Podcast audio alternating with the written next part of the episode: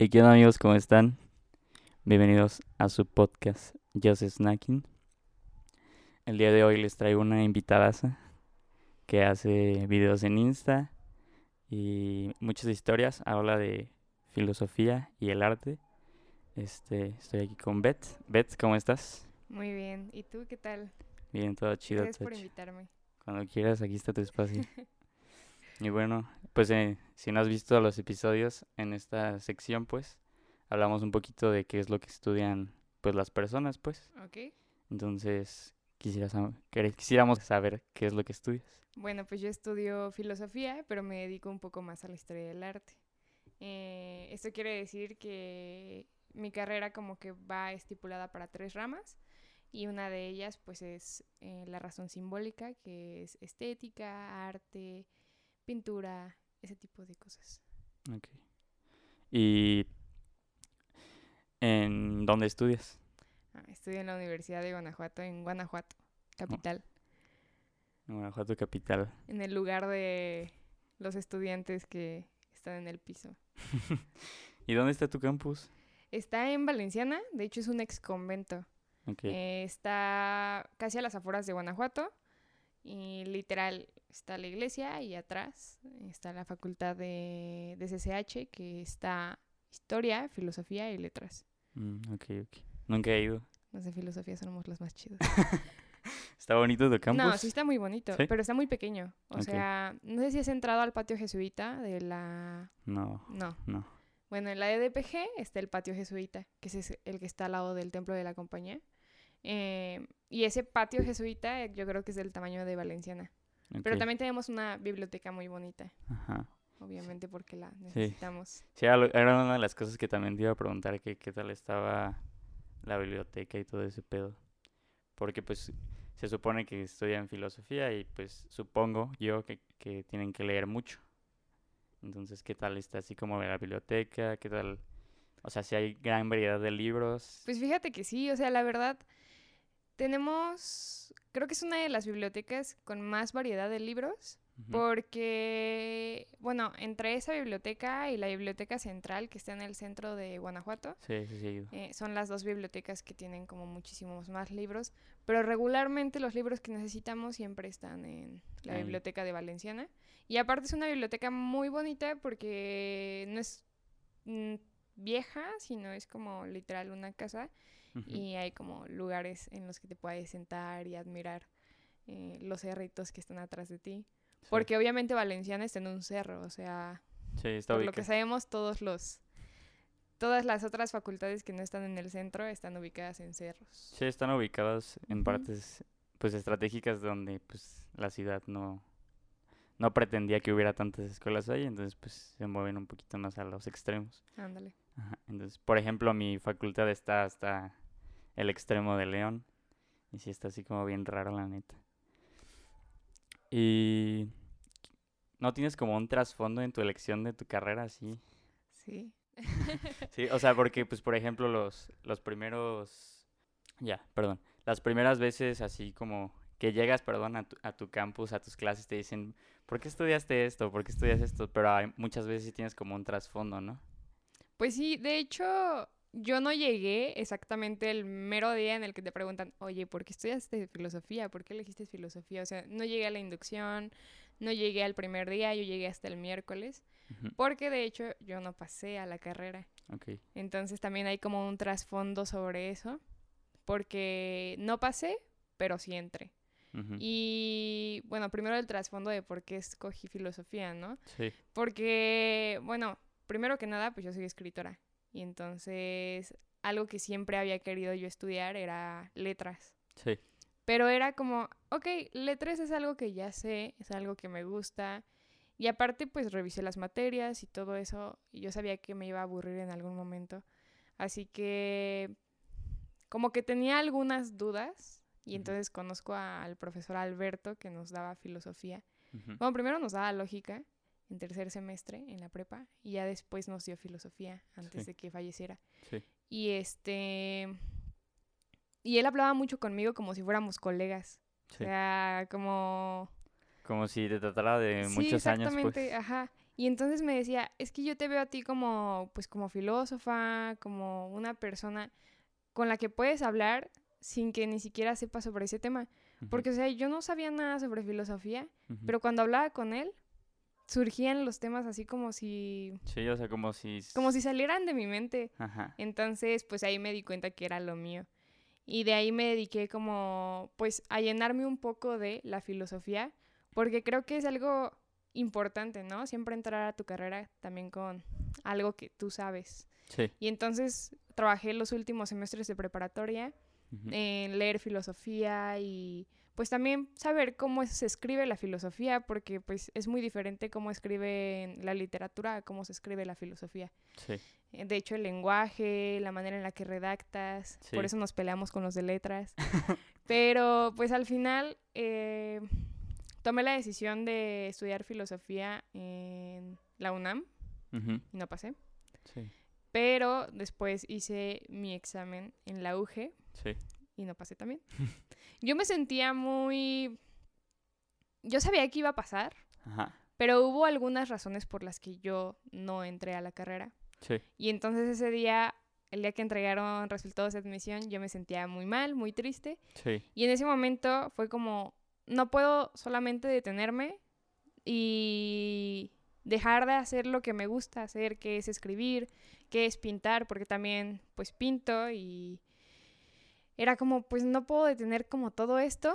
Ajá. Y en ese momento mis papás me dijeron, pues busca la posibilidad de ver cómo, cómo vas a estudiar. O sea, si tú quieres continuar estudiando en esos momentos, Sí. busca la posibilidad de...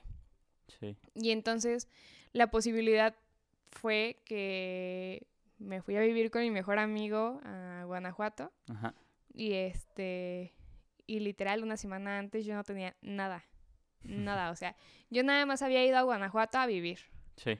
Y entonces el día lunes, se supone que hay un propedéutico de derecho. Ajá. Y entonces dije, bueno, pues puedo meterme al propedéutico de derecho. Sí. Y el día lunes eh, llevé mi carta al propedéutico de Derecho, pero también fui a Valenciana. Ajá. Y pues primero me dieron como las razones por las que no había entrado Sí. y ya después me dijeron que existía una manera en la que yo podía entrar eh, sin ser alumno regular, que es lo de materias libres. Ok. Sí, sí. Y pagué chorrocientos mil, Ujú, entré a la universidad el día miércoles. Volví a hacer mi examen de admisión Sí. porque es anual la carrera, entonces lo volví a hacer en junio. pero pues ya fue muy fácil. Sí. Sí, pues eso también de lo de las materias libres es una posibilidad muy chida, pues, que tiene la UG, porque pues hay gente que pues si tiene la posibilidad de pagarla y pues quiere seguir estudiando, pues está muy bien. Y eso que ahorita hablabas un poco de que la filosofía y la li- literatura pues llevan lenguajes diferentes, sí está como muy, pues la filosofía sí tiene como un lenguaje muy particular, ¿no? Así como de los filósofos. Y quería preguntarte, pues ahorita que ya estamos en este tema, ¿tú cómo le dirías a alguien que empiece a leer filosofía así como de, por ejemplo, yo así que no sé mucho de filosofía, sé muy poquitas cosas, pero si tú me dijeras, "Oy- oye, yo quiero empezar a leer filosofía, ¿por dónde me dirías que empezara? Pues la verdad, yo tengo algunas historietas eh, y hay unos libros que se llaman Esto no estaba en mi libro de historia del arte o Esto no estaba en mi libro de filosofía. Y aparte hay unas historietas que te hablan sobre los periodos filosóficos. Entonces, de hecho, pues con mi espacio de historia del arte y filosofía en Instagram, muchas personas han, me han hablado para saber cómo empezar a leer filosofía, porque luego me dicen, es que quiero leer a Kant, Sí, pero no lo entiendo. sí, sí, sí. O luego en preparatoria te ponen a leer a Kant sin saber, pues, qué onda, ¿no? Y Sí, dices pues, como... No pues, sabes qué pex. Sí, sí, Uno en la carrera ni siquiera sabe qué onda. ajá, Cuando lee a Kant, sí, eh, te dicen que te fumes un porrito, pero pues obviamente no. este, yo creo que para iniciar a leer filosofía, siendo, pues no siendo, ¿cómo dicen? Tan letrado, pues. ajá, sí, sí, sí. este es el empezar como a jugar con las posibilidades, ¿no? Y ese jugar con las posibilidades puede ser, o sea, empezar eh, pues leyendo historietas o algún libro que trate un poco la filosofía pues más general. O sea, que te expliquen párrafos pequeños como de qué trata, ¿no? De hecho, hay un libro que nos ponían a leer en prepa, el de Historia de las Doctrinas Filosóficas. No, a mí ¿No? me tocó leer. Ese nos lo pusieron a leer y la verdad es que es muy bueno. Es de Science, creo. Y este y es un libro que te explica como en cinco párrafos eh, el ser de Parménides, ¿no? Eh, los presocráticos, bla, Sí. bla, bla. Eso sí me acuerdo Ajá, de la. Entonces te empiezan a explicar por periodo, o sea, periodo por periodo, Sí. en muy pocas páginas, pero es como algo que ya vas a tener como en concepción de, o sea, ya vas a saber un poco de filosofía sin haber tenido que leer pues a los famosos, a Platón y... O sea, sino que vas a saber un poco de lo que trata Ujú. antes de empezar a leerlos. Ok. Y ya cuando sabes de lo que trata, o sea, creo que hasta viendo videos, que aquí es cuando Sí. este, pues, por ejemplo, en mi espacio de historia del arte y filosofía, creo que expliqué un poco sobre el mito de la caverna. Sí. Entonces, creo que viendo ese tipo de espacios, hay espacios como filosofía en tres minutos, hay algunos profesores filósofos que están en YouTube y que también puedes como, pues, leer un poco y escuchar un poco sobre ellos, ¿no? Sí. Porque creo que cuando ya te explican, leerlo ya es muchísimo más fácil. Sí. Entonces ya después puedes empezar a leer la filosofía de manera lineal, o sea, creo que es lo mejor. Ok. Siempre leer todo de manera lineal está bien, porque de hecho a nosotros nos enseñan la filosofía de manera lineal. O sea, el primer semestre nosotros leemos a los presocráticos, a Platón, a Sócrates, a Aristóteles, y luego en segundo semestre leemos Edad Media, ¿no? Entonces nosotros también vamos de una manera lineal aprendiendo, y creo que pues sí, es lo mejor. Sí, pues sí, o sea, eso que dices de los videos siento que facilita a mucha gente, la neta. Sí. creo- Porque, pues sí, o sea, eh, no está de más que alguien más te lo explique para entenderlo que, que tú empezar así como leyendo, porque hasta hay, palabras muy peculiares, así como que dices, ¿qué pedo esto? ¿Qué pedo? Por ejemplo, a mí me gusta mucho ahorita el estoicismo. Leí un poquito, pues. No, no soy así como de wow. Pero pues sé como lo básico y yo lo aprendí por pues personas influyentes que yo sigo en las redes. Entonces pues siento que también poquito a poquito te vas adentrando y dices así como de qué pedo, o sea, lo que pensaban antes lo puedes aplicar ahorita como el estoicismo. Sí, de hecho creo que pues siempre es como lo mejor, ¿no? A veces utilizamos palabras como no lo sé, este inefable y todos como ¿qué es, qué es esa palabra? O sea, imagínate leer a un filósofo que utiliza palabras como muchísimo más difíciles, porque a veces también los filósofos son un poco narcisistas. Entonces nada más hacen filosofía para las personas que van a entender filosofía. Sí. Y creo que es algo que muchas personas no nos enseñan, que es el escribir como si lo estuviera leyendo una persona que no sabe Sí, sobre sí. ese tema. Y es pues lo que no han hecho demasiadas personas, ¿no? Muchos filósofos no lo hacen. O sea, ellos continúan escribiendo solamente para ellos y para los demás filósofos, ¿no? Sí, pero pues no crees que es, es porque antes se manejaba que muy poquita gente podía leerlo.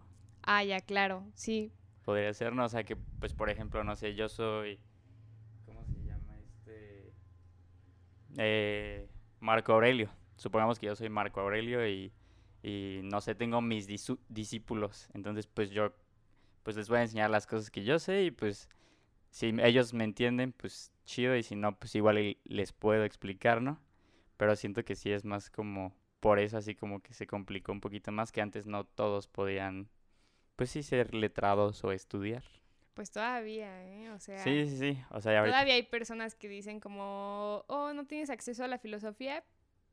Está bien, no te voy a explicar, no te voy a dar como un una introducción a, porque pues, no estás estudiando filosofía, no eres artista, no no vas a entender, te dicen. Como que se cierran mucho, ¿no? O sea, como ¿Qué que estás estudiando? ¿Comunicación? Ah, no.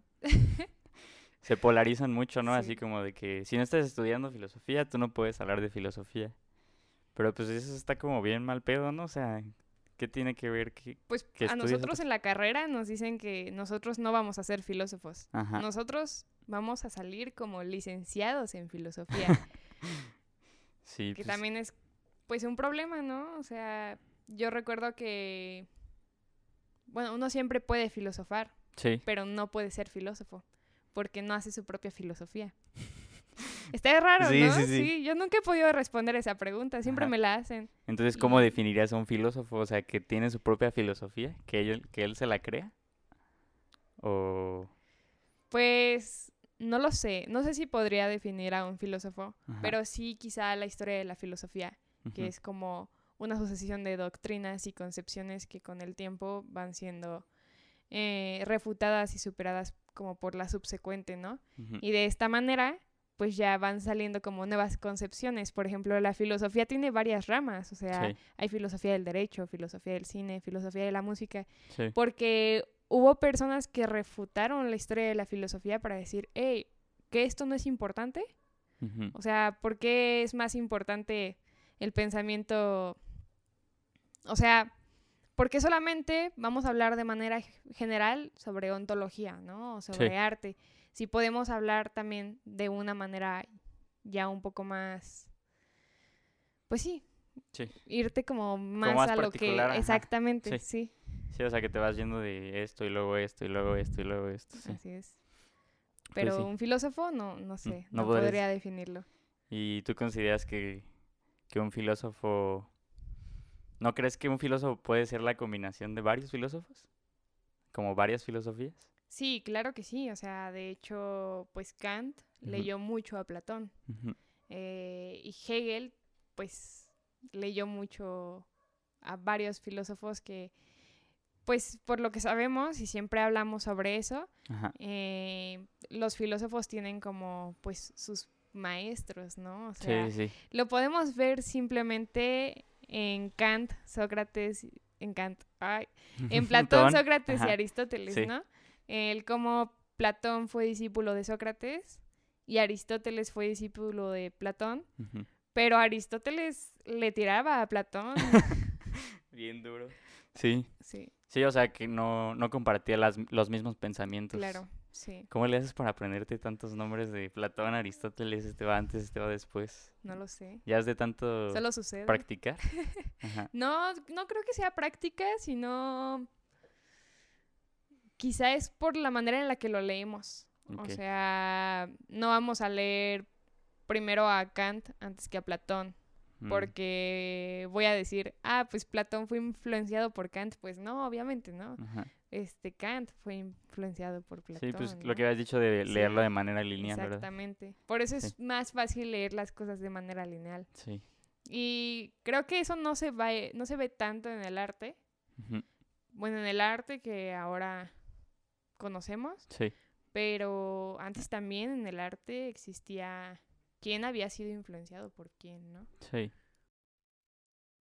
Bueno, ahorita quiero que me platiques un poquito de tu campo de trabajo. Mi campo de trabajo. Ajá. Híjole. Pues, de hecho, siempre lo saco de la manga porque es algo que me gustaría trabajar a mí. Sí. Pero, por ejemplo, eh, puedes empezar a trabajar en museos, puedes también trabajar para el gobierno.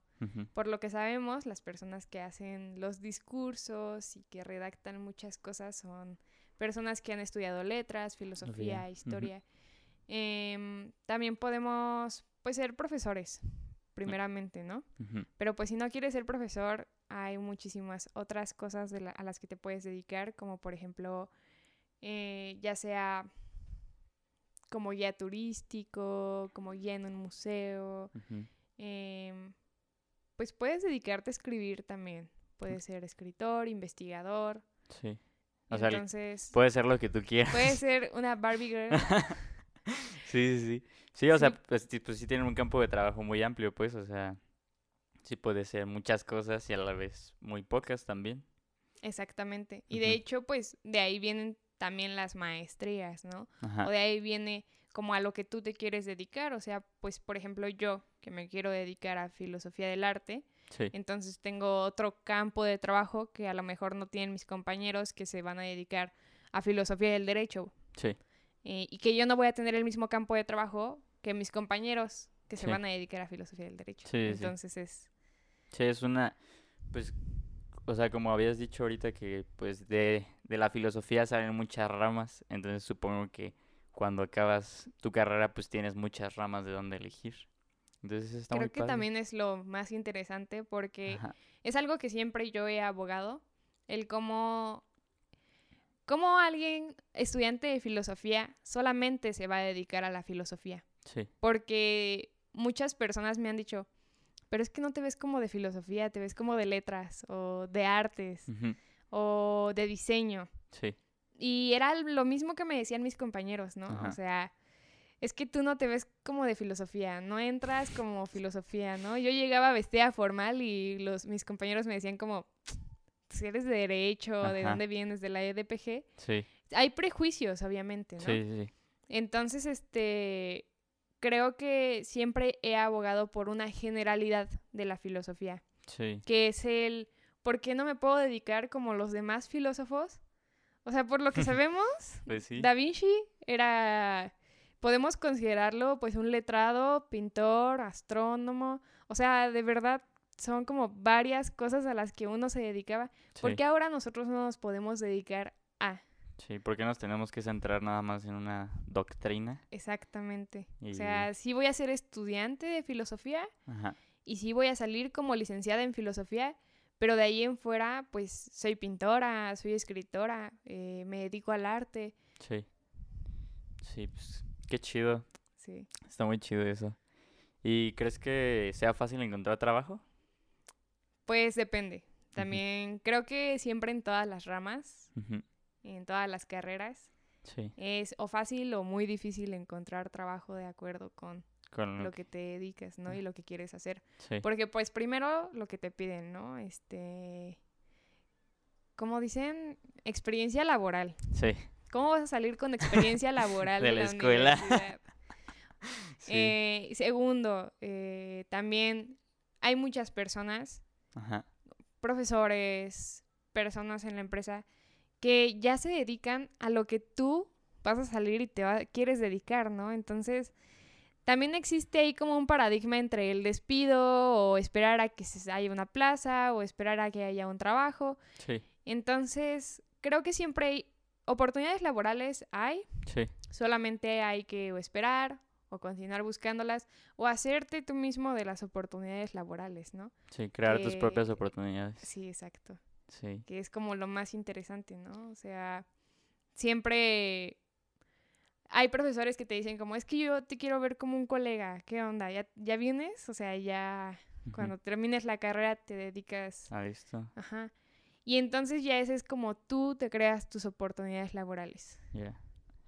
¿Y crees que sea fácil compaginar estudiar y trabajar ahí en filosofía?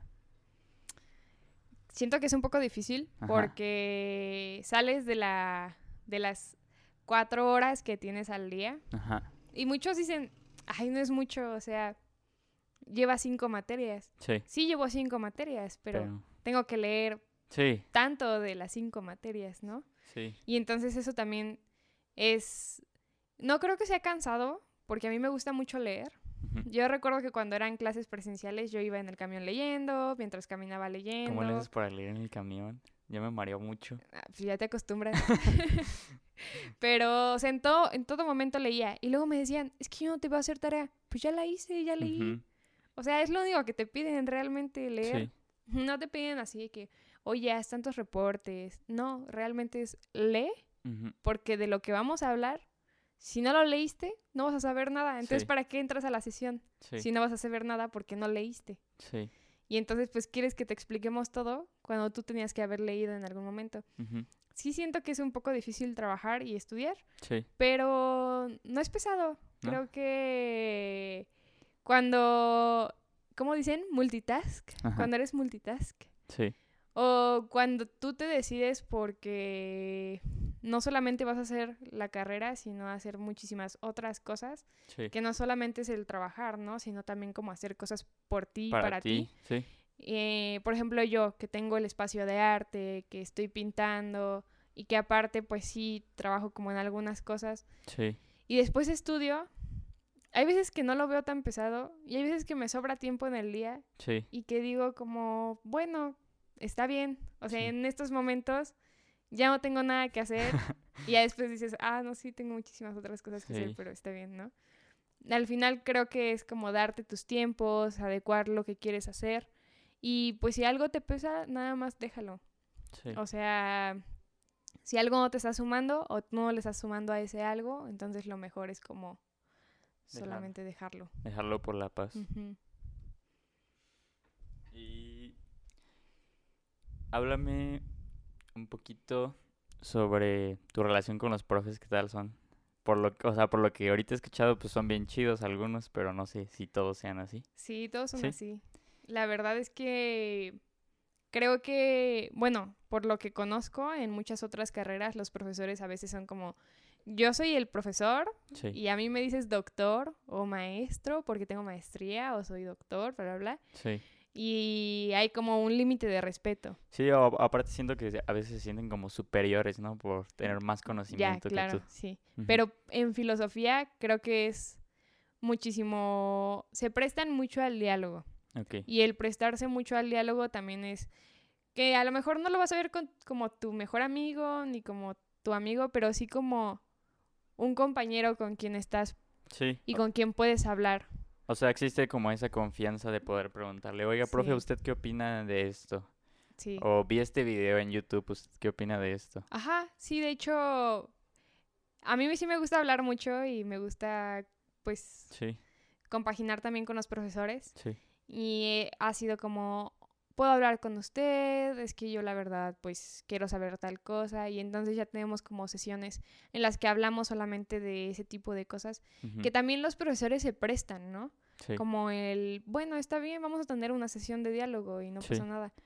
Sí, pues siento que aparte es una parte importante, ¿no? En, en tu carrera. Sí, de hecho, antes del tutor que tengo, tenía una tutora Ajá, que nos juntábamos a platicar y a platicar y a platicar sí, y siempre era como qué padre el diálogo que se presta, pero es como el punto en el que pues no te importa si es tu profesor, ¿no?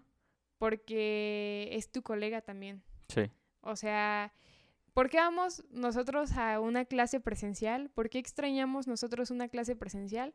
Porque es- en el momento en el que podemos sacar toda la filosofía que hemos leído. sí, Y entonces la puedes sacar hablando con tus compañeros del salón o con tus compañeros de otros semestres, pero también la puedes hablar con los profesores. sí. Aparte siento que, o sea, ahorita me puse a pensar, pues siento que ustedes, por ejemplo, pueden darse mucho a tener diferentes puntos de vista. Entonces, pues siento que está muy chido, ¿no? Así como de que yo pienso que, no sé, no sé muchas cosas de filosofía, entonces me voy a ir a un ejemplo muy, muy básico, así como yo pienso que el América es mejor que las Chivas. Entonces se ponen como a dialogar y siento que llegan a una conclusión mucho mejor, pues porque pues los dos tienen sus puntos de vista y ambos pueden ser válidos, pues, pero siento que ahorita en las redes sociales se da mucho eso. Veo mucho a un youtuber que se llama Roberto Martínez y él tiene la frase de conversar en una sociedad polarizada es un acto de rebeldía. Porque pues si, si tú te centras así como de, no, el, el América es más chido, no, las Chivas son más chidos, pues no llegas a ninguna conclusión, o sea, te quedas en lo mismo. Entonces siento que en tu carrera se presta mucho eso, supongo, ¿no? O sea, que, que no sé, Aristóteles dijo esto y Platón lo refutó con esto. Y así como de, igual y sí, igual y no, o igual y hasta llegar a una conclusión mejor que los acerca un poquito más a la verdad, ¿no? Sí, y aparte está padre porque lo hablas como si ya fuera parte de tu vida. Entonces en los recesos pues no te pones a hablar sobre el chisme que te sucedió el otro día en el grill. Te pones a hablar como, oye, es que leí esto, ¿tú qué piensas? Y es muy interesante porque entonces no es una, o sea, yo no lo veo como una carrera pesada, no Sí. lo veo como una carrera de, ah, ya tengo que leer, ah, ya tengo que ir a clase y voy a hablar con mis compañeros sobre este tema que no me gusta. No, o sea, son temas que van a ser parte de mi vida Ajá. y que entonces Sí, yo lo hago parte de mi vida, ¿no? Sí. O sea, es al final. Pues bueno, ahorita tuvimos un pequeño descanso. Eh, quisiera que me platicaras un poquito de los intercambios. De los intercambios. Ajá, o sea, ¿qué tan propenso es que alguien vaya a la UG o que tú te puedas ir a algún otro lado? Pues de hecho, regularmente quienes más se van de intercambio siempre son los de DCCH. Ujú.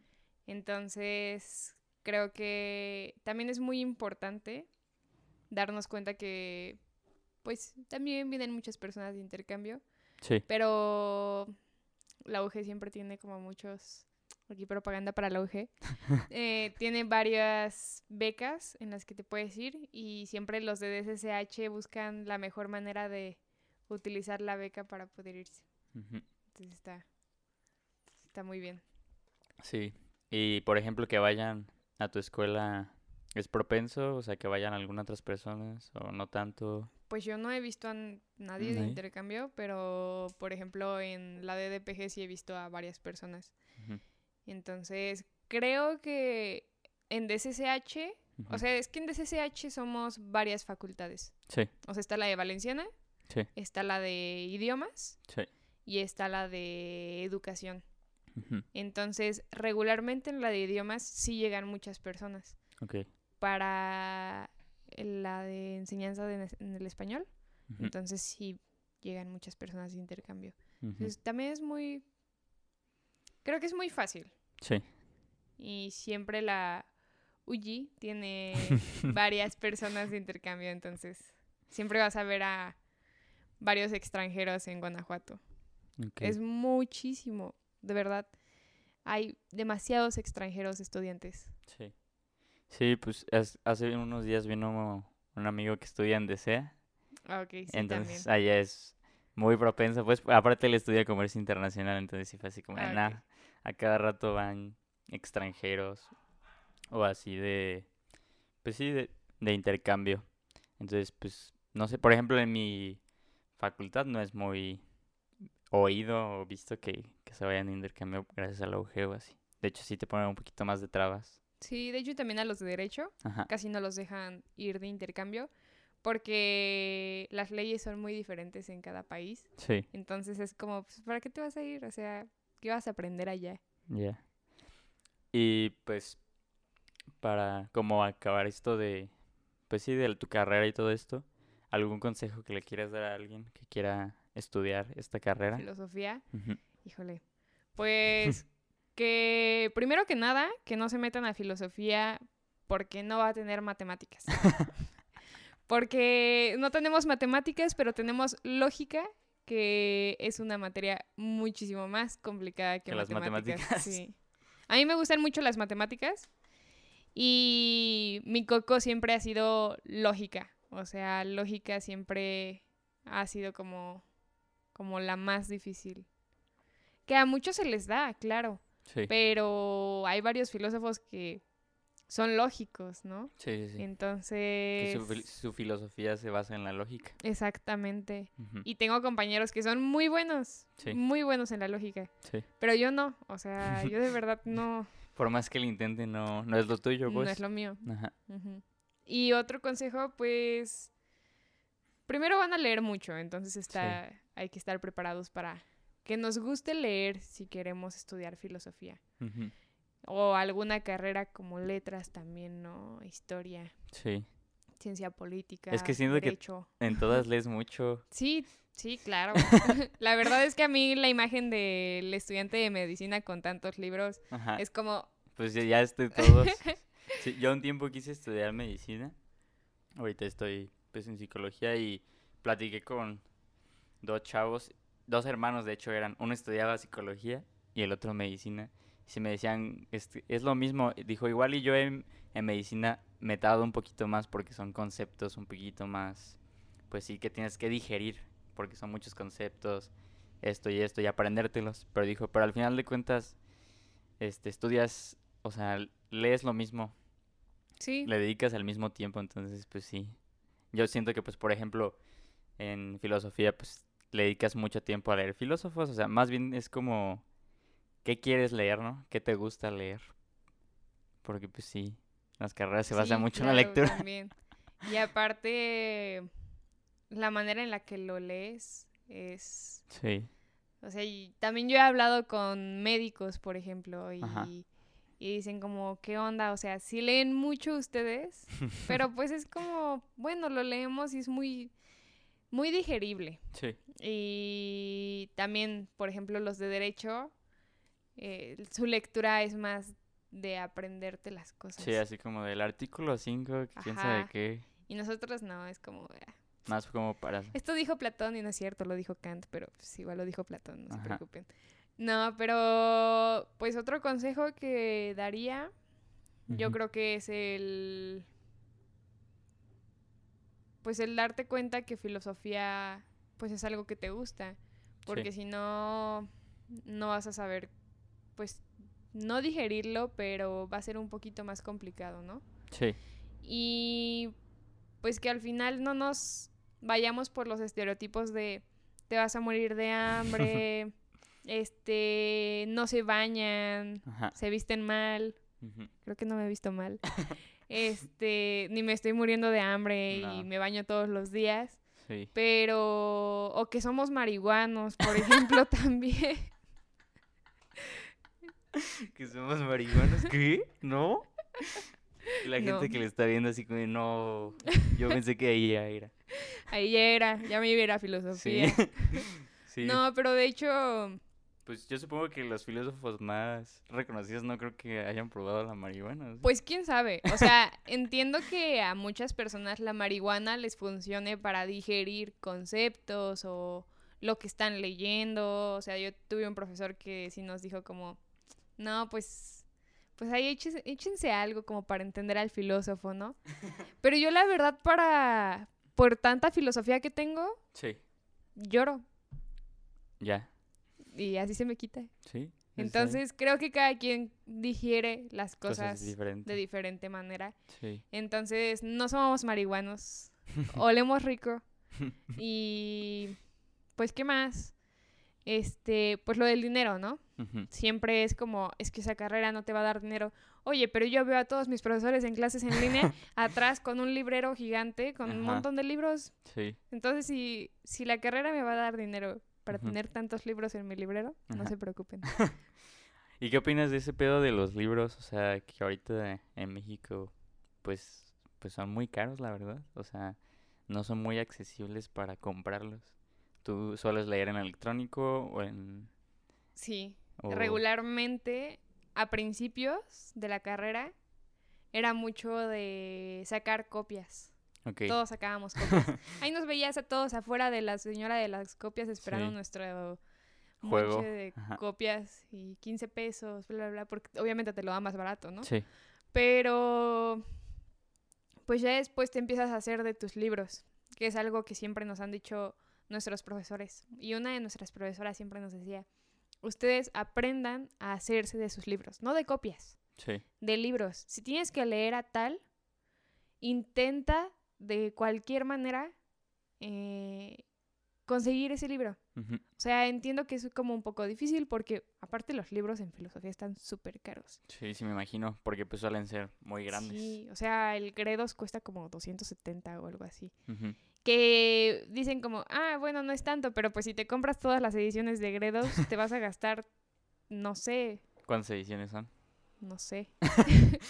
Yo Pues tengo la de. Platón, Ajá. pero hay hasta Hegel, creo. Entonces, pues sí son varias, ¿no? Sí. Y aparte, bueno, en la facultad nos regalan muchos libros. Mm, qué Entonces padre. también. Qué chido. Y aparte, pues también tenemos como en algunos lugares promociones Sí. de libros o llegan personas a vender libros a la facultad y están más baratos. Ajá. O hubo un momento en el que todos queríamos comprar libros de Gredos y uno de nuestros compañeros intentó como hacer una alianza con el de los libros, ¿no? Así como, pues ya venden, véndenoslos tanto. Sí. O sea, porque estaban aquí en Celaya Ajá. y yo me compré mi Gredos de Platón en 70 pesos. mm, padre. Entonces, como él vio que estaban muy baratos y también vive en Celaya, dijo como, bueno, pues hay que ver si los demás quieren Gredos y que nos los dejen muchísimo más baratos. Sí, pues van a comprar muchos. Exactamente. Pero pues regularmente sí leemos mucho en electrónico. Sí. Muchísimo. O sea, ¿Y qué usas, por ejemplo, tú el pues yo celular? mi celular. La laptop, bueno, es que mi laptop es como táctil, Ajá. entonces ya nada más como que... la- Sí, la, la... Pero pues siempre es como, estoy en el baño y leo, este, no sé, estoy comiendo y leo. Dijiste que o- también en, en- sí, en cuando el en- camión, ajá. ajá. Entonces, pues mi celular es muy, Muy muy, práctico. factible y muy práctico. Ajá. Y regularmente la mayoría, y no voy a decir de mis compañeros, pero de mayor, la mayoría de personas con las que he convivido y han leído, porque he convivido con, mucho con personas de ciencia política, Sí, este, leen en su iPad. sí. Entonces, También es muy práctico, yo siento que los Kindle, ¿no? sí, ¿No has también. Tengo un compañero que tiene uno y es muy fácil para él leer ahí. Sí. Siempre lo lleva. Entonces, no sé. Donen 10 pesos y pues, a ver qué nos podemos comprar. Sí, pues sí, yo también tengo un amigo de medicina y también tiene un Kindle. Y pues, a- al menos a mí, yo a veces sí leo también electrónico, pero no sé, no me gusta mucho. Pero pues es lo que hay. Siento que me lastima un poquito los ojos, pero pues, sí. Pues yo le pregunté a mi oftalmóloga ajá, y me dijo que no es cierto, que es un mito. que es un mito, que si lees en, en el- en electrónico Ajá, no pasa nada, o sea, no te vuelves más ciego. o sea, sí está bien que tengas como tu lente, ¿cómo Sí. se dice? Con antirreflejante. antirreflejante y y todas para esas ver y cosas. todo eso. Ajá. Pero que regularmente no, o sea, no, No. te aumenta la vista por eso. Te aumenta la vista porque te sigue creciendo el ojo. Pero yo creo que es, también es porque es más cansado, ¿no? Ah, sí, también. Sí, que te dicen, no leas con la luz apagada, o sea, también Y yo sí leo mucho que la luz no, apagada. no leas con la luz apagada. No, pues está muy bien. Y luego con el brillo de la pantalla, Sí. no, Es que me gusta más estar así como en un mood más sí, oscuro. sí, entiendo, Como que me No leer en el camión. Ajá. Sí, me mareo mucho. Y bueno, quería que nos platicaras un poquito ahorita de, pues, cómo los videos, pues, que estás subiendo. Primero empezaste como con historias, ¿no? Sí. Ah. A subir ahí a Instagram. Y ya después empezaste un poquito más a subir contenido como tipo videos. Y pues ayer te- los estaba viendo y vi que tu primer video explotó mucho, ¿no? O sea, que tuvo como unas 2000 visualizaciones. Sí, con 2500, algo así. Ajá. ¿Qué pedo? O sea, ¿cómo te sientes? O- Pues al principio fue muy extraño Ajá. porque pues creo que siempre cuando subes el primer contenido de algo Sí, te comparten muchísimo más. sí. Entonces, Es una bala que, sí. que gastas. Y aparte hablé sobre, si mal no recuerdo, mi primer video es el de arte político y de protesta. Sí, Y pues obviamente es un tema muy interesante, ¿no? Muy importante. sí.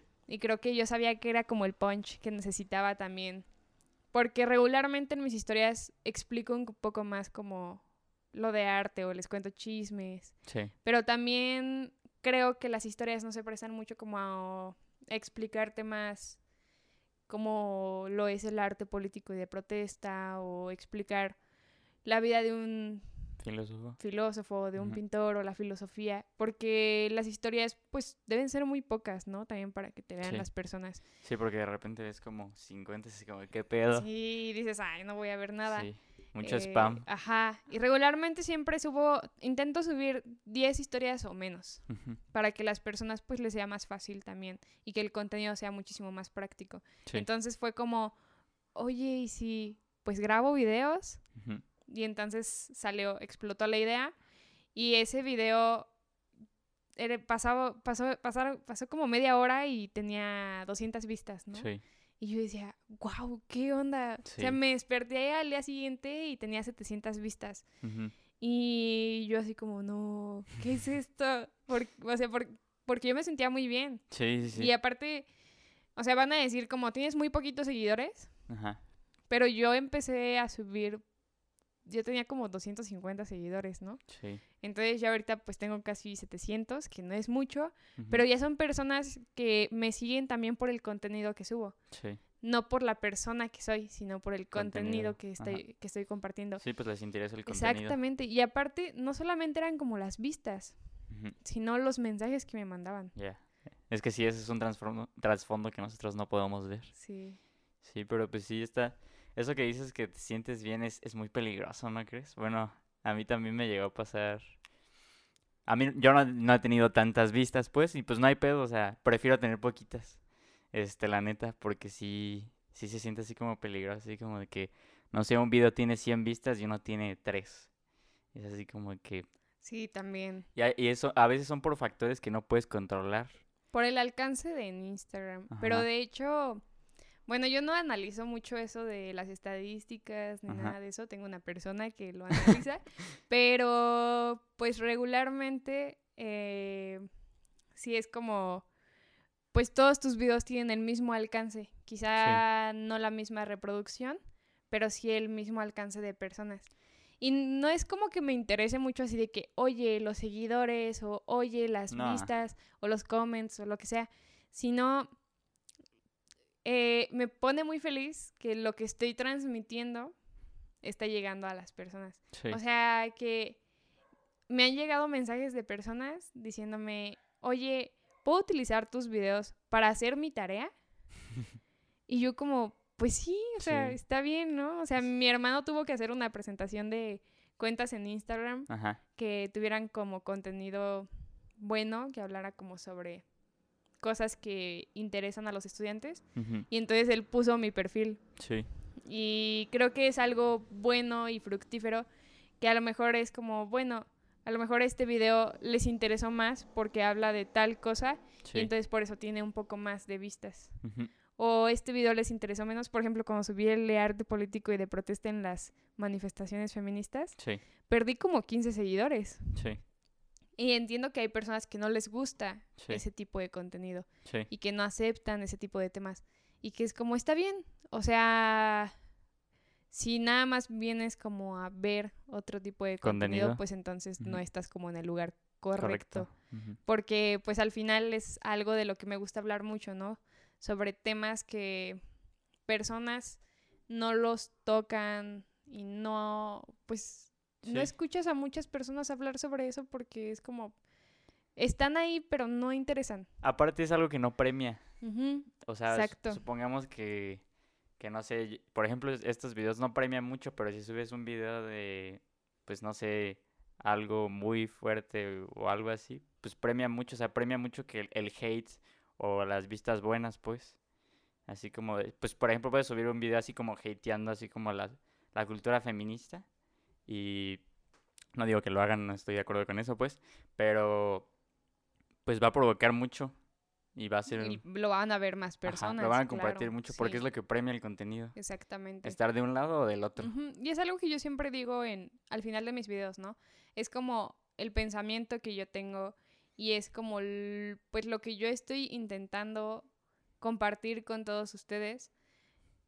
eh, que al final de cuentas todos entiendo que las demás personas tienen una perspectiva diferente, Diferente. y está bien, o sea, Sí, no quiero que lo vean porque yo tengo 100% la razón, sí. sino que pues abramos la conversación Sí. y Sí, pues, o sea, que pues ahí está el contenido y puedes cambiar de la perspectiva o puedes que no la cambies, o sea, no hay pedo. No necesariamente tienes que hacer o decir lo que tú dices o pensar de la manera que tú dices, sino que pues pues puedes pensar de otra manera y dices, ah, igual y este pensamiento no era lo más correcto y pues no tiene nada de malo. Ajá. Aparte el contenido que compartes, creo que, pues como te digo, las personas que te siguen y pues que no son como muy allegados a ti, pues te están siguiendo por tu contenido. Entonces Sí, está bien a veces decir que tú no tienes la razón. sí. O sea, que solamente es algo que tú quieres compartir. Sí, aparte es mejor crecer lento, pero seguro, que rápido y a lo pendejo. Entonces, pues, Nunca había escuchado ese dicho, pero sí. Entonces, pues sí es, o sea, porque tienes seguidores más fieles, ¿no? Que se preocupan por ti. Ajá, claro. Y a veces nos preocupamos mucho por las plataformas grandes y el contenido de las plataformas grandes. Sí, como, ay, tal persona tiene 300 mil seguidores, pero ¿cuál es el contenido que estás compartiendo? Sí. O sea, un contenido que, ay, pues no sé. O sea, yo de verdad a veces no entiendo como las plataformas grandes, que es como no estás compartiendo nada de contenido, pero aún así estás teniendo seguidores. sí, Y es que muchas personas nada más se fijan en el unos seguidores. en los seguidores, ¿no? Y si la plataforma es muy grande, pero de verdad, no solamente hablo por mi plataforma, sino por varias plataformas que sigo y que conozco, que comparten buen contenido y que no tienen muchos seguidores, Sí, pero porque al final, como dices, tus seguidores son fieles y pues les interesa. sí, Entonces, creo que siempre he optado por eso. Sí. De no me importan las vistas, no me importan los likes, no me importan los seguidores.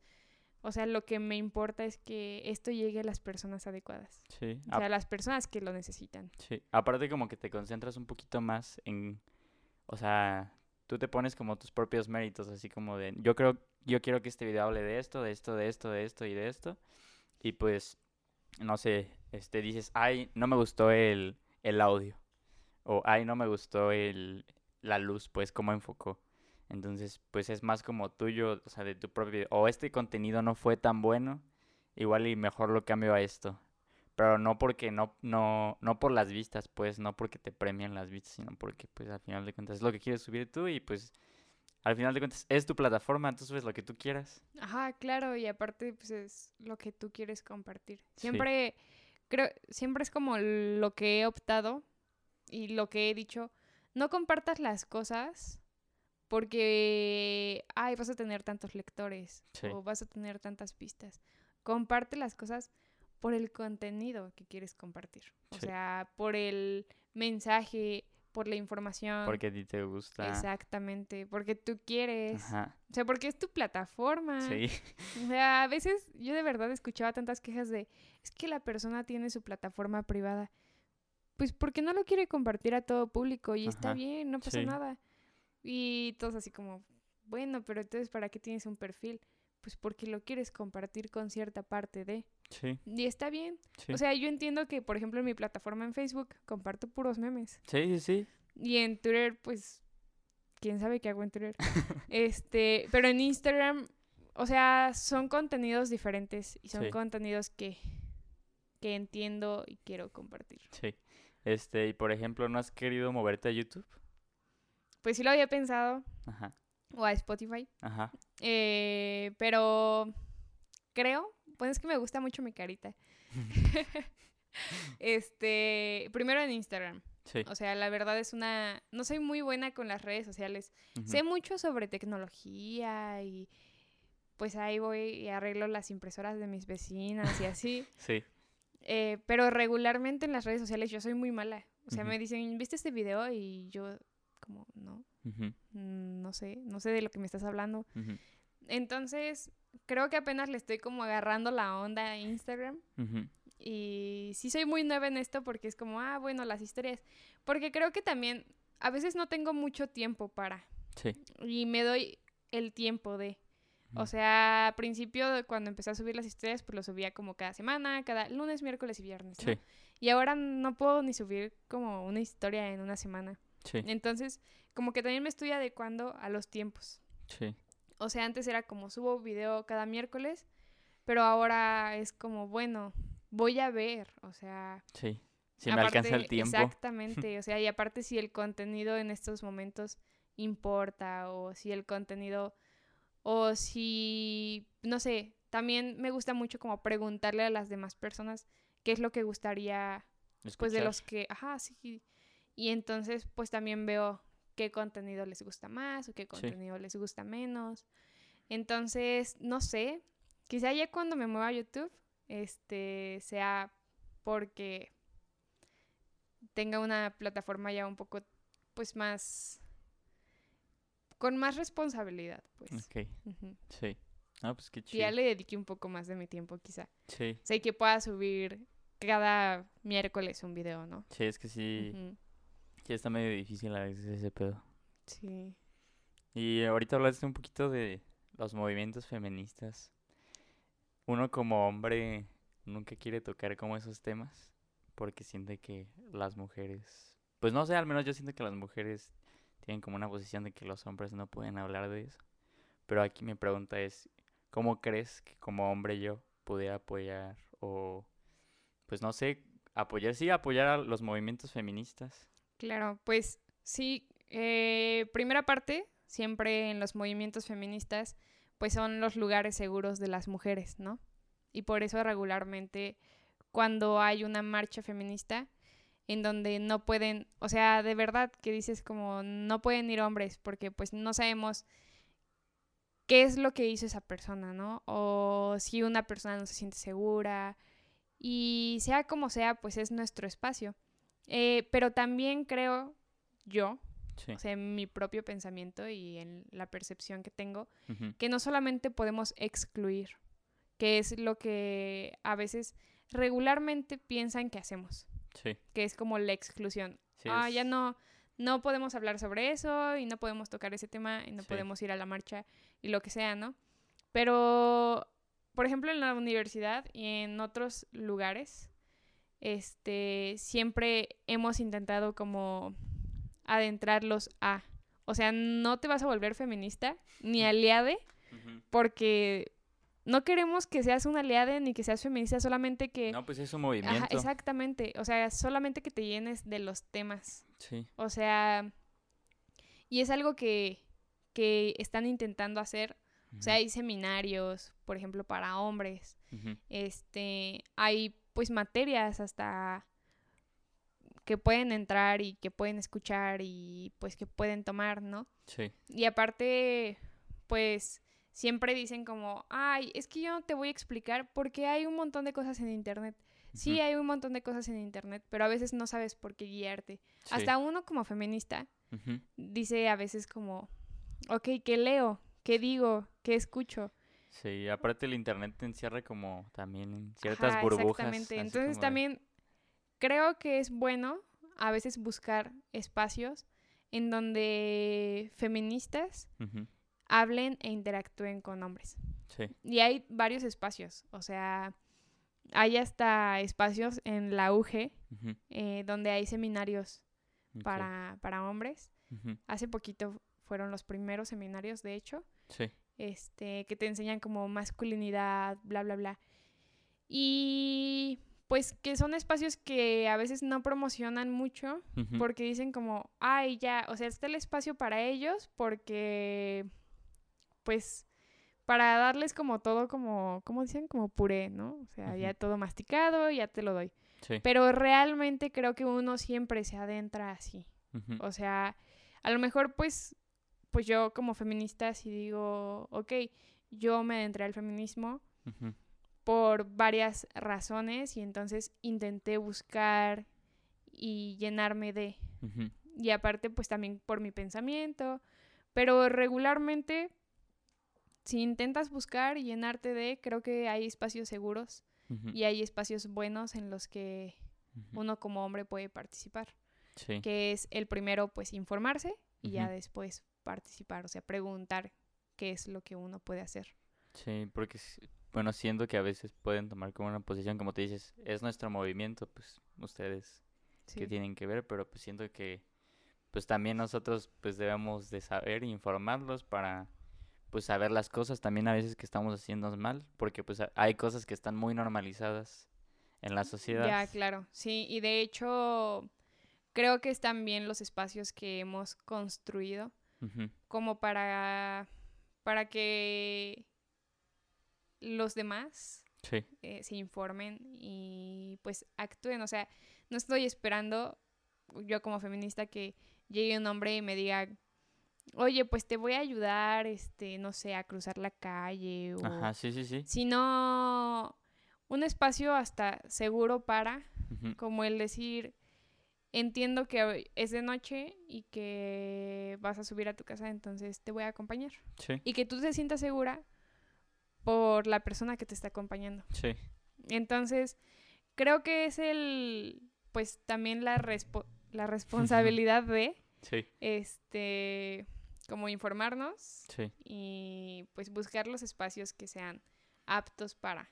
sí, O sea, y no intentar como infringir tampoco los espacios que solamente son para nosotras. sí. Y bueno, de las últimas cosas que te quería platicar es, ¿qué opinas del arte en este siglo? En este siglo. Ajá, Pues justamente estos, estas últimas semanas he hablado sobre el arte en estos siglos. sí, en el siglo XX y en el siglo XXI. Y el cómo ha tenido un cambio súper drástico. O sea, porque ahora eh, estuve leyendo un libro de Ujú. Yuriko Saito que se llama Everyday Aesthetics, ujú, en donde habla sobre la experiencia estética en la vida cotidiana. sí, Y entonces, pues te habla sobre un arte que él quizá Leonardo da Vinci te va a decir como, claro que no, ¿qué te está pasando? O sea, Sí. obviamente arte es pintar y es ver la pintura, ver un lienzo, este, no sé, la arquitectura, lo que sea, ¿no? Sí. Pero el arte de ahora es encontrarte a ti en el arte, porque tú como público aparte de ser espectador, también eres artista, como dicen en las películas, Sí. artista de tu propia película. Sí. Entonces, creo que no puedo llegar y decir que el arte era como, es como, y debe ser como era antes y cualquier cosa, sino que debemos entender, pues nosotros como artistas también, Sí. o como historiadores del arte o lo que sea, que realmente el arte va cambiando día con día Sí. y por lo tanto también los museos, por lo tanto también las obras, por lo tanto también la manera en la que vemos el arte. Sí. Y entre esa manera que vemos el arte, eh, pues hay varias, varios asuntos, ¿no? Como los museos, que ahora el arte también puede ser interactivo. Sí.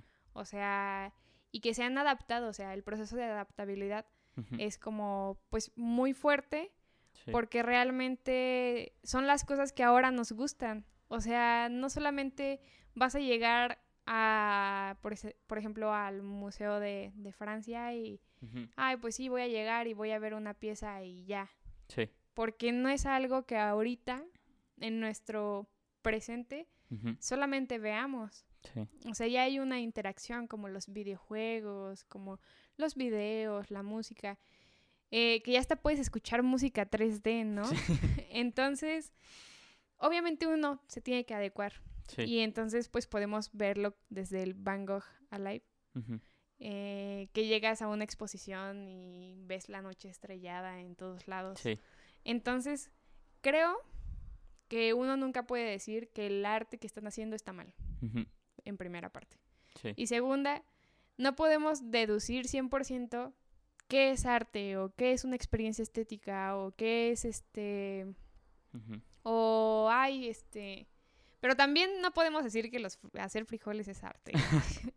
que también hay en la comida arte, Sí, sí, sí. obviamente, pero creo que entendemos un poco por lo que vamos, ¿no? Sí. Y el arte actual nos ha dado un poco de protagonismo a nosotros Sí. a nosotros como espectadores, porque al, pues a los artistas regularmente, o sea, dime un pintor del siglo XXI.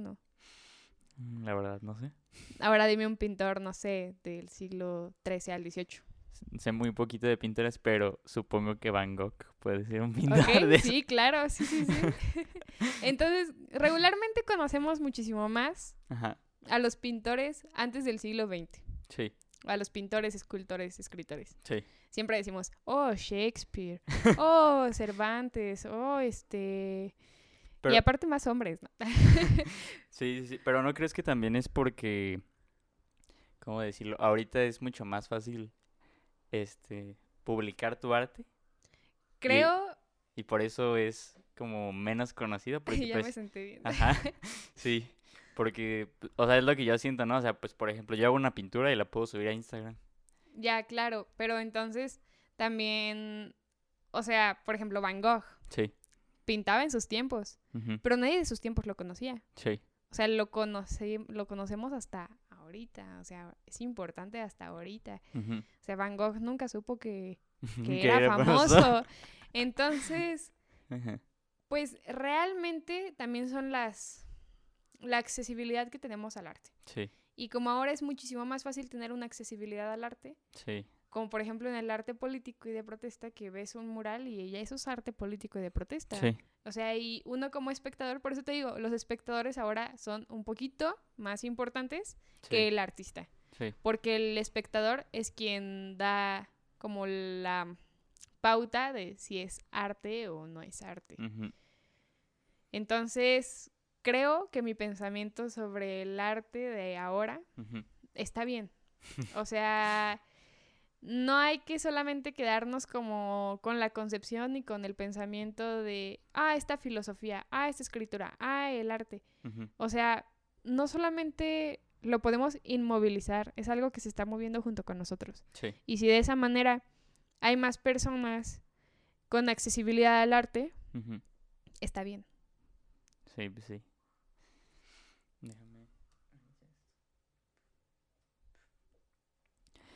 Y te iba a decir algo, pero ya se me fue el pedo bien duro.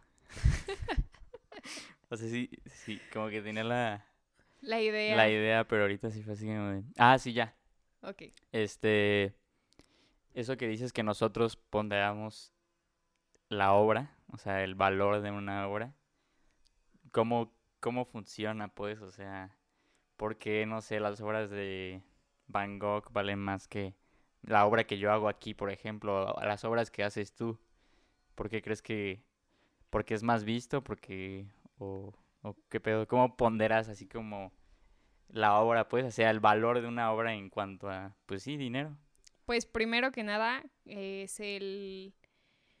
ah, como cuando estábamos hablando ahorita de las plataformas con menos seguidores y las plataformas con más seguidores, ¿no?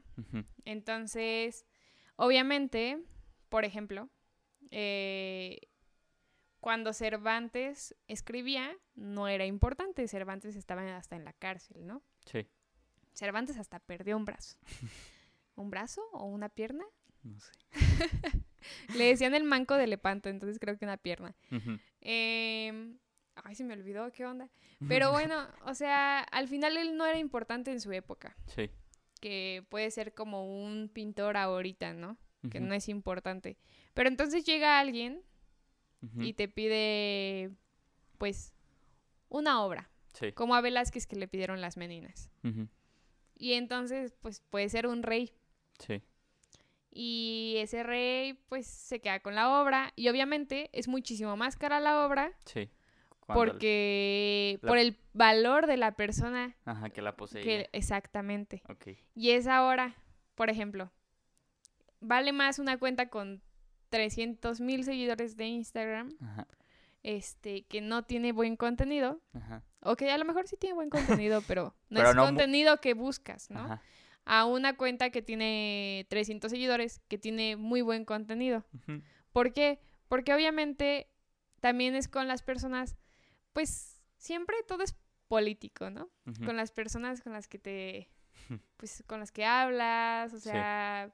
Estamos grabando este podcast no porque me hayas conocido Así en la este, calle. ajá, sino porque obviamente tenemos eh, amigos en común. Sí. Todo ese tipo de cosas son las que te dan un poquito más de valor, ¿no? Ok. O sea, ya tu amigo compartió, no sé, mi video y entonces, pues lo viste. Pero si tu amigo no hubiera compartido mi video, entonces no lo hubieras visto. Sí. Y eso es lo que da el valor a las obras. Aparte, pues también El las alcance. piezas, el alcance, el nombre. El nombre. el nombre. ¿Tú no tienes un sobrenombre para tus pinturas? No. ¿No? No, siempre lo firmo, siempre todo lo firmo con Betsabe Quiroz y todos me conocen como Betsabe ¿Sabe Quiroz. Porque la verdad es que, perdón mamá, pero no me gusta mi primer nombre. este, Ajá. y mi, mi segundo nombre me encanta. Ajá. Y aquí va mi mamá a reclamarme que por qué me pongo ujú, pero, pero suena bien. Sí, Entonces, Sí, sí. Suena como catchy, ¿no? Así como. Ajá, sí, sí. como, ah, ¿la conoces? Ajá. Y ya como, oh, sí, conozco el apellido. Si, a lo mejor si me hubiera puesto como mi nombre y mi otro apellido, pues estuvo bien, ¿no? Sí. Pero, Pero tú sientes que ajá, pega más, no sé. sí, Sí, sí. Que rima más, Sí, sí. que, la- las, que las personas se acuerdan más de ti, ¿no? Sí. Y pues no sé cuánto tiempo tengamos porque esta cámara tiene un límite de tiempo. ¿Ok? Pero igual y este ¿Cuál es la pintura más bizarra que, que conoces o que has visto? Que he visto, Ajá. híjole. Se me Ah, difícil. regularmente hay, una pin- hay unas pinturas Ajá. que me dan como mucho, pues sí, como que el sentimiento de lo sublime sale, ¿no? De Sí. mi ser. Y son las pinturas de Peter Paul Rubens. Hay una que se llama La lección de anatomía del conde Rull, ujú. ¿sí? Este, regularmente, pues obviamente como estaba en la época del, del oscurantismo, Sí. O sea, de verdad se ve como están muchas personas alrededor de una mesa junto con un doctor y están abriendo. Y la, o sea, la mayoría de sus pinturas Ajá. son así. Ya. Entonces, Sí, son un poquito bizarras. ajá, sí. Como que sí te hacen sentir extraño, yo Ajá, creo, ¿no? como el arte hiperrealista Ajá. me hace sentir extraña Sí. ver una pintura que se asemeja mucho a la realidad, pero que a lo mejor es gigante o tiene los ojos gigantes, o la nariz o lo que sea. Sí. Y pues sale como. Sí, como sí. el sentimiento, ¿no? Sí. Pues sí, las pinturas, no- yo creo que el arte en general es lo que nos hace sentir las cosas, ¿no? Ya, claro. Sí. Sí. Tendrías que leer a, a Kant Sí. para saber un poco de, de lo sublime en el arte. Ok. Pues yo creo que por ahorita terminamos. ¿Ok? Porque no quiero que se apaguen las cámaras y que tú sigas hablando, pues, y que pues no, no se grabe. Pues ya igual. ya después armamos otro sí, más. claro, me parece bien. Más, más sin estos pedos, con un poquito de menos limitaciones. ¿Ok? y pues muchas gracias por haber venido. No, pues gracias a ti por invitarme. Cuando quieras, ya sabes que aquí está tu espacio, cuando quieras, neta. Y pues nada, espero que les haya gustado. Espero que lo compartan mucho. Denle like. Este, y pues en Spotify, pues síganos, escúchenlo, compártanlo. Y pues nada, nos vemos hasta el siguiente video. O, bueno, hasta el siguiente podcast, perdón. Y pues ahí andamos. Ya. Ya. No, pues quedó muy chido. ¿Sí? Sí, bueno, a mí me gustó mucho, Ok, pues. pues ya. Pero, pues sí, es que son, son muchos pedos con estas limitaciones de las cámaras. No, pero está bien, está bien. Está bien, si no nos estaríamos aquí tres horas hablando. Ujú.